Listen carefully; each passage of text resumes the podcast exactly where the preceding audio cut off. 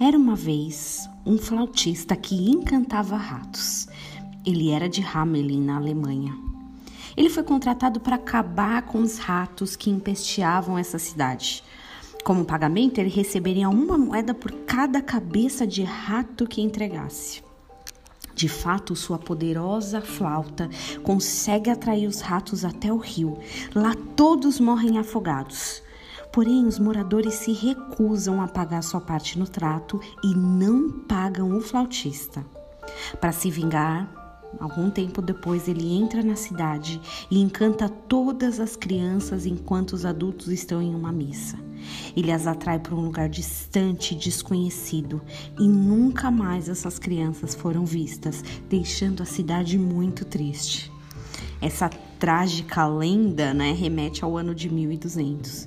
Mas sabe, a Bíblia já alertava sobre flautistas que lançariam encantamentos. Não com essas palavras e personagens que, obviamente, são fictícios, mas com enganos e encantos que tentariam nos desviar.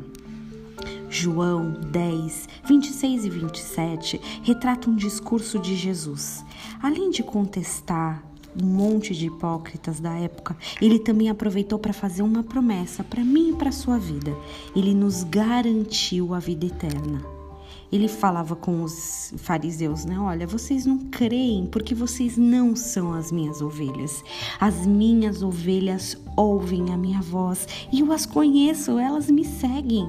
Eu dou a vida por elas, eu dou a vida eterna, jamais perecerão e ninguém as arrebatará da minha mão aleluia, vida eterna. E além disso, um compromisso de que ninguém nos tirará dele. Nossa vida, sendo suas ovelhas, está completa e exclusivamente nas mãos dele, somente dele. Ninguém pode ir contra nossas vidas. O único cuidado que devemos ter é de ser e continuar sendo suas ovelhas, de perto, conhecendo a sua voz. Não adianta apenas ter lá na, em casa o Salmo 23 aberto, falando que ele é o nosso pastor, se de fato nem conhecemos a sua voz. Tá ouvindo o som da flauta? Ela está tentando te encantar. Então corre, ouça a voz do pastor e descanse na vida eterna, porque ninguém, ninguém nunca vai te arrancar do pastor Jesus. Tenha um dia abençoado.